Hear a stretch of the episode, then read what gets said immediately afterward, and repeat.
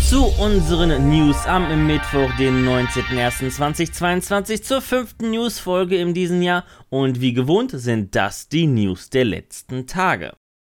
Der Xbox Game Pass und PC Game Pass strotzen zum Jahresanfang nur so vor neuen Inhalten und zwei davon sind sogar bereits seit gestern verfügbar. Dazu zählt Danger Romper, Trigger Happy Havoc Anniversary Edition und Nobody Saves the World in the Cloud auf Konsole und PC. Ab morgen, den 20. Januar, sind dann zudem Death's Door, die Hitman-Trilogie, Pupa Razy, Tom Clancy's Rainbow Six Extraction Edition und Windjammers 2 in der Cloud auf Konsole und PC verfügbar. Zudem noch Tom Clancy's Rainbow Six Siege Deluxe Edition auf PC. Und ab den 27. Januar steht uns noch Taiko no Tatsuni The Drum Master auf Konsole und PC zur Verfügung. Neun neue Spielereien, vier Spiele gehen wiederum raus aus dem Xbox Game Pass. Cyber Shadow, Now Here Prophet, Prison Architect und Xeno Crisis.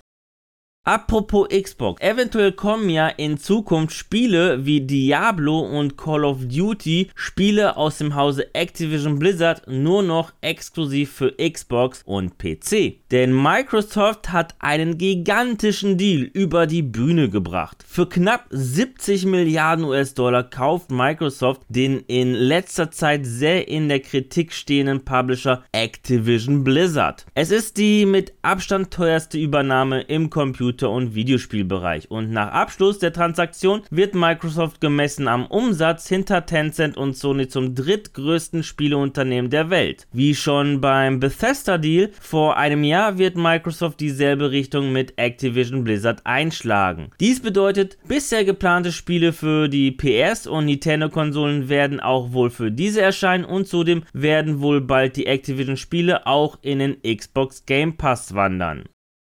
Wer einer der glücklichen PS5-Besitzer ist, weiß, dass man auf dieser Konsole auch PS4-Spiele spielen kann. PS3, PS2 und PS1 Spiele bleiben jedoch außen vor. Doch wie wir schon am Samstag berichteten, veröffentlichte Sony erst vor kurzem ein Patent, das es wohl bald ändern könnte. Über das Wochenende hinweg tauchten mehrere Bilder des PlayStation Stores der PS5 auf, wo PS3 Spiele wie Death or Alive oder Prince of Persia sogar mit Preis gelistet wurden. Doch leider nimmt uns Sony die Hoffnung, die dadurch geweckt wurde, denn es soll sich dabei nur um einen Bug gehandelt haben. Genauer genommen um einen Anzeigefehler. Bei den angezeigten Spielen soll es sich um PS Now Spiele handeln. Apropos Sony und Patent. Einem weiteren Patent zufolge, das am 13. Januar veröffentlicht wurde, könnte es eventuell bald einen Elite Controller von Sony geben. In dem Patent geht es um die Thumbsticks bzw. Analogsticks, die in der Höhe verstellbar sein sollen. Bisher kennen wir dies vom Xbox Elite Controller oder von den SCAF Controllern. Mal schauen, was die Zukunft so bringt, denn es handelt sich hierbei nur um ein Patent und um keine offizielle Ankündigung.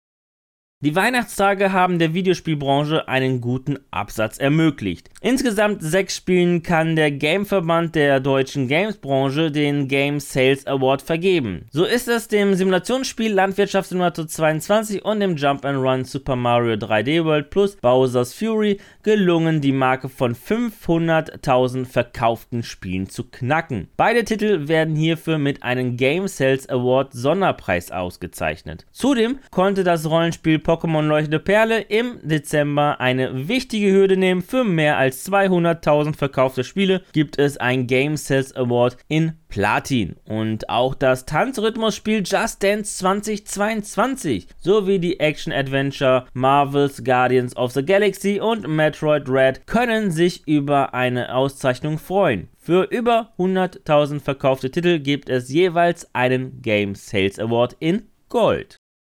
Am Dienstagabend gab es mal wieder ein Entwickler-Livestream. Darin gab das Die Sims 4 Team einen Ausblick auf kommende kostenlose Inhalte und widmete einen Großteil der Zeit einem sehr zentralen Feature, genderneutralen Pronomen. Diese wurden schon im Mai 2021 angekündigt und diesmal erhielten wir einen kleinen Überblick der Umsetzung. 18 Sprachen soll das neue Feature unterstützen und genau das ist auch das größte Problem, da sich alle Sprachen grammatikalisch sehr unterschiedlich zusammensetzen. Zudem besitzen auch einige Sprachen nicht mal genderneutrale Formulierungen. Neben diesem großen Thema wurden auch Outfits gezeigt, die am 2. Februar als kostenloses Update erscheinen sollen, wie auch die schon angekündigten neuen Speisen und es sollen auch noch neue Szenarien namens Power Couple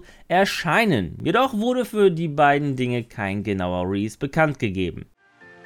Ja, das waren die News der vergangenen Tage. An dieser Stelle verabschiede ich mich von euch. Danke fürs Zusehen. Wenn euch die Folge gefallen hat, dann würde ich mich natürlich über eine positive Bewertung von euch freuen, wie auch über eure Kommentare auf YouTube. Und damit ihr keines unserer News-Folgen verpasst, einfach ein Abo dalassen, beziehungsweise ein Follow und auf YouTube nicht das Glöckchen vergessen. Die nächste News-Folge gibt es am kommenden Samstag. Bis dahin bleibt gesund und guten Loot euch. Ciao!